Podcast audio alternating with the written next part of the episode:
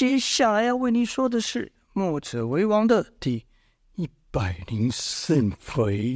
今天继续跟大家讲《热血长兵武侠故事》《墨者为王》第一百零四集啦。上回呢，说到墨家首领叶萧带着童风等一行人呢，装神弄鬼，要去教训一下。这搜刮假借神明名义搜刮民脂民膏的县太爷，当看到县太爷、县太郎夫人身上这么多金银珠宝的时候，燕萧叫了一声“罗刹女”，就看栾树站了起来，手也没动，只听“唰”的一下，那剑呐，就碰到了县太爷和县太郎夫人的眼上。两个人呐，被这剑声发出的寒气吓得直发抖，会不忍忍不住尖叫了起来。叶萧立刻嗯了一声说：“我刚才好像说过，我没让你们说话的时候乱出声音会如何吧？看来你们这两个家伙真的是不把我们放在眼里了。动手！就看栾树手一晃。”县太爷和他夫人就觉得一阵凉风从头顶上啪扫过，跟着那剑又回到他们的面前，只是剑上多了一撮头发。那夫人又想尖叫，因为那是他们的头发。县太爷赶忙捂住他的嘴，骂道：“给我闭嘴！你想害死我吧？你不要命，我还想活命。”然后我县太爷就伸手去掰他夫人手上的珠轴珠宝首饰，还说。还不给我摘下来还给神明？那妇人呢？才手忙脚乱的把身上那些华丽的首饰摘下来，恭恭敬敬的放在燕萧等人面前。燕萧又问：“哼，就只有这样吗？别以为我不知道。这要是给我老老实实的交出来，否则啊……”燕萧刚一说完，就听哒哒哒一声响，王离的手上凭空出现了一个龟甲盾。燕太爷当然不知道是什么东西啊，只看这些人呐、啊，居然能无中生有，心里就更加相信叶萧不是凡人呐、啊，叶萧的人不是凡人，是鬼神呐、不等叶萧爷再说话，县太爷赶忙磕头说道：“大人饶命，大神饶命，教教我教。”说的就从床底拉出一个宝盒，一打开是珠光宝气啊，这里面全是他搜刮来的民脂民膏。叶萧从中。拿了一个玉镯，拿在手上，到了他们面前说道：“是谁跟你说我们喜欢这些玩意的？百姓们因为拿不出这些东西，便不敢向我们祈求。你这岂不是存心想让百姓不信我们吗？不信我们，难道信你吗？你是想取代我们吗？”县太爷怕的结巴道：“不不不不不不，我怎么敢？”叶萧又是一阵冷笑，嗯，然后说道：“你嘴里说不敢。”但我看你身体蛮敢的嘛，搜刮了这么些民脂民膏，根本就不可饶恕。说着，就看叶萧手一握，再一打开，那玉镯啊，就成一堆粉末。然后叶萧一吹气，将这些粉末啊，全都灌到那两人的口鼻之中，把那县太爷和县太爷夫人呛得直打，想要咳嗽，但是又不敢，在那边直这个什么死憋着。叶萧说：“啊，刚才我已经将剧毒之粉吹进你们的身体里，我呢，只给你们最后一次机会，再让我知道你们干这伤天害理、搜刮百姓血汗的事，嗯，后果你们就自己想吧。”两人听了，心里害怕，只能拼命的磕头，连抬头看一眼都不敢。磕得砰砰响啊！然后不断的说道：“不敢了，不敢了，大神饶命，大神饶命！”叶萧又冷哼一声说：“记住，你们只有一次机会，要死要活，你们自己选吧。”两人哪敢反驳呢？只有磕头的份。而后在他们抬头的时候，叶萧等人早就不见了，只剩下房里浓浓的烟雾没有散去。隔天一早，就看县太爷亲自带人在拆那神坛。叶萧算是惩戒了，这给这个县太爷一个教训。当县太爷隔天在拆神坛的时候呢，叶萧等人来到了一个帮人跑货的地方。这里啊，一早就挤满了人，每个人的背上都有个大箩筐，篓子里面装满了今天客人要托运的货物。那货物是千几百块，什么都有啊，衣服、谷物、吃的、首饰。要在这杂物中夹带一些什么隐秘，应该不是说机密的东西，那自然是神不知鬼不觉，鬼不觉鬼不觉。这些人和夜宵一样，穿的是粗布烂衫，所以当夜宵的人走近时，没有人觉得奇怪，还以为他们也是挑货的呢。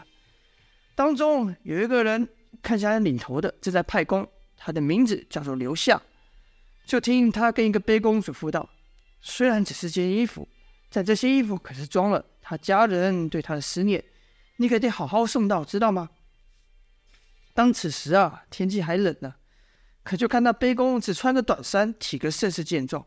那人点了点头说：“应该说拍着胸脯说，交给我吧，哪有什么问题。”留下又嘱咐道：“虽然说你要去那个那边，没有没有战争，暂时没有战争，但你自己还是小心。”遇到危险的话，千万不要逞强，自己的性命为优先，明白吗？那卑公又说：“知道了，知道了。”这么啰嗦，留下就说：“好了，那就这样了，祝你一路平安。”卑公说了声：“好嘞，那我可就走了。”就看那卑公大步离开，速度可比常人行走快多了，可见也是有功夫的。然后留下。在吩咐了其他几人后，看到了燕霄，他也不说话，就径自走到一个间屋内。燕霄等人也很有默契的跟了进去。待燕霄等人进屋后，刘夏轻轻将门合上，然后说道：“首领，吴城那边出状况了。原来这位刘夏也是墨家的门徒啊。”燕霄就问道：“什么情况？”刘夏说。燕国在前几天派了一支精锐部队偷袭吴城，此事之前全无征兆。吴城呢，被攻得措手不及。那支小队呢，进城乱杀一通后就离去，临走前还撂下谎话，说他们七给他们七日之内去找救兵，七日后将有大军来到，要将吴城杀得一个不剩，准备屠城呐、啊。燕霄听了后低下头，似乎在想什么事情。留下继续说道：“这吴城位于交通要道，且四周无天然之物可供屏障，是个无险可守、四面受敌之地。这城主呢，姓蒋名沛。吴城里面的兵卒不多，可百姓却是不少。”王林一直觉得奇怪的问道：“俗话说兵贵神速，那远军怎么还有了七日让他们去找救兵呢？”刘夏摸了摸脑袋说：“这我也不晓得。”燕萧也不多问，拍了拍刘夏说：“辛苦你们了。”刘夏说：“首领哪里的话，我们只是负责跑腿的，哪像你们是真枪实弹的在战场上厮杀，跟你们比起来，我们根本不算什么。”燕霄说：“刘兄可千万别这么说。对了，我这有个东西。”说着呢，便拿出了从县太爷那里的宝盒来，交给刘夏。刘夏不解，还问道：“这是什么？”燕霄笑着说：“打开看看。”一打开就看金光灿灿的，全是金银珠宝。刘夏见如此贵重，赶忙推给燕霄说：“首领是把刘某当成贪财之人吗？”燕霄说：“刘兄误会了，这些都是县太爷那搜刮的民脂民膏。”刘夏这才说道：“这县太爷确实不是个东西，从上任之后是想尽办法折腾。”还在街上立了个什么神坛，简直是不知所谓。若非首领有吩咐，不得轻易伤人，我早就把这家伙给宰了。燕霄拍了拍刘夏说：“消消气，消消气。他我已经给他教训了，相信他会改过自新，重新做人。你看，他把这些搜刮的民脂民膏不都交给我了吗？再给他一次机会吧。要是他还是死性不改，那……”刘夏接过话说：“那我就把他给杀了。”燕霄摇摇头说：“不妥，不妥。你看，你还有这么兄弟都仰赖着你呢，可别做这冲动的事情。你要怎么了，他们怎么办？”那刘夏说：“那就任由那县太爷如此吗？”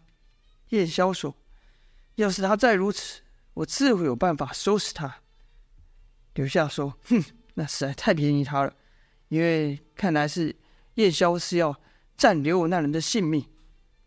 而后燕萧又说：“这些财宝就交给你处理吧，把它分给城里穷苦的百姓。”刘夏点了点头，说：“我会的。”然后燕萧紧握了刘夏的手，说道：“你办事，我从来都不用担心。”刘夏则问：“首领之后有什么打算？”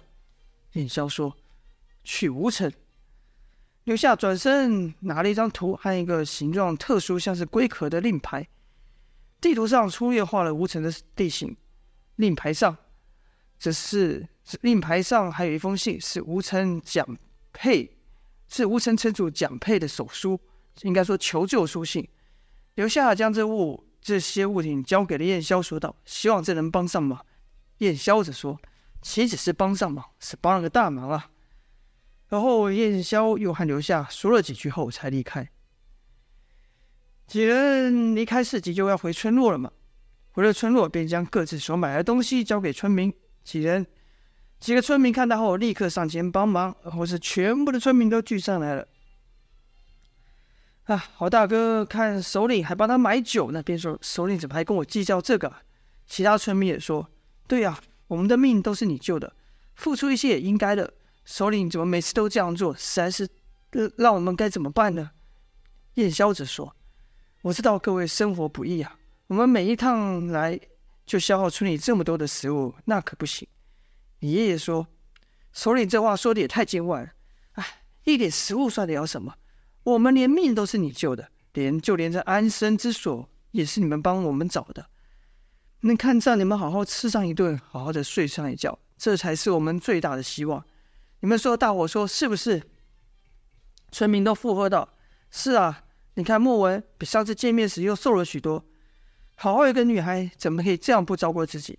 也有人说，素姐也是啊，身上的伤又比之前多了。你们有这样觉得吗？又有人说，王大哥不也一样？这疤痕呐，都快布满全身了。这是李爷爷说，看你们一个个都过得比我们辛苦，我们这些幸存之人，怎么敢在这边安心的过上好日子呢？知道自己的家人都在外面出生入死，我们怎能安心的睡着呢？燕霄还想说什么，郝大哥就喊：“哎，好了好了，这样吧，首领，不说了，这酒今晚就喝上了，也不客气了。”大家说：“好啊好啊。”爷爷说：“好啊，就请首领再喊我们开开心心的吃上一顿吧。”燕萧还想说话，但村民们故意闹哄哄的将他的声音盖过，不让他说。当晚呢，爷爷和大伙做了一份吃了丰富的晚餐。只是这一餐呢，村民的话却少了很多，和前几天完全不一样。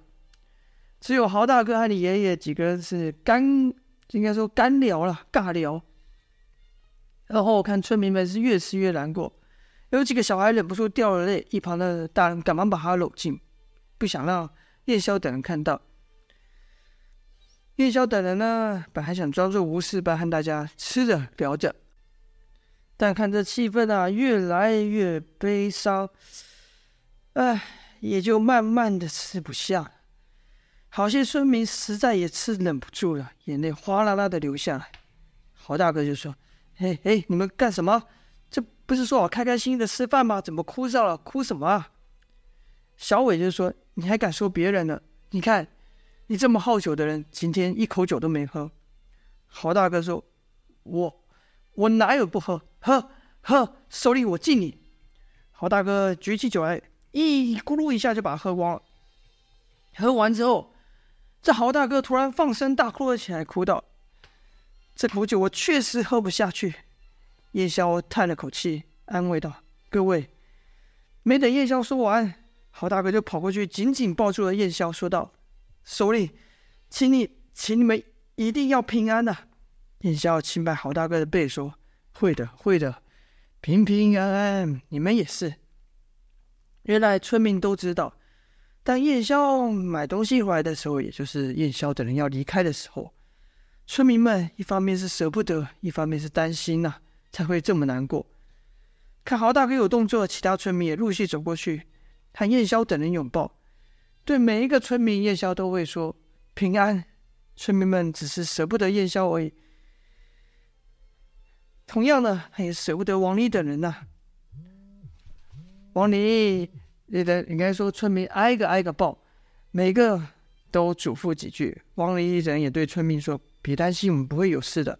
倒是你们一定要平平安安才行，否则我们所做的一切，那有什么意义呢？”阮树则叮叮嘱道：“你们得要好好用练练功，等下次我回来发现你们偷懒的话，我可要教训你们哦。”村民说：“我们会用功的，但你也要答应我。”千万不可以再受伤了。也有村民对莫文说：“你还小，那些危险的事让首领他们去做就好了，知道吗？”莫文笑了笑说：“我可不比他们差。”村民说：“你看你这么可爱的一个女生，怎么就讲不听呢？”莫文只是微笑。村里最小的小妹呢，在一旁拉着莫文的衣角，问道：“姐姐，你们还会回来和我们一起玩吗？”莫文一时间没有回答，因为每一次的任务都没能能够保证能生还。这时，阮硕伸过手来，轻捏宋小妹的脸，说道：“当然会啊，我代她答应你，我们一定会平平安安的回来。到时候还给你带上新玩具，你说好不好啊？”小妹点了点头，伸出小手说：“那我们打勾勾，约定好了，不能耍赖。”阮硕说：“那你要答应我。”好好吃饭，快快长大，平平安安的快快长大。约定好了，就不能耍赖。两人就手勾手做了个约定。然后呢，挨个这样子做。当你爷爷要抱住童风的时候，童风瞬间感受到一股奇妙的一个悸动，那感觉就像是他爷爷童月抱住他一样，是这样的亲切，这样的温暖，好似不用说话就能感受到。对方满满的关系，明明他们是没有血缘关系的亲人呐、可是在这里，在墨家这里，每个人真的就像家人一样。然后也不知道是哪一个人说的，说我还想再听首领唱歌呢，首领唱首歌吧。叶萧就笑道：“嘿，我就知道，其实你们最舍不得的是我这美妙的歌声，你们就承认吧。”此话一出，大家都笑开了。然后燕宵又唱了起来，还是那样五音不全，只是今晚不只是他唱，是大家一起合着唱。每个人的声音，不论是高是低，好听难听，都融合在一起，不分彼此。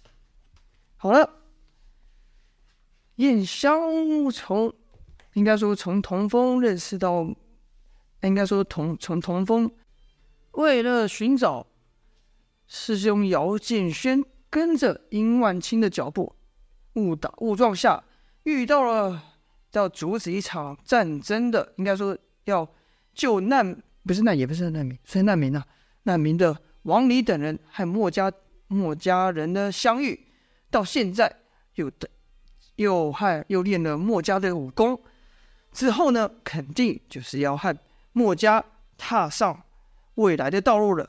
到底我们的童风会遇到什么样的际遇呢？还请大家继续收听小弟的《墨者为王》，今天就先这样了，非常感谢大家的收听，下播。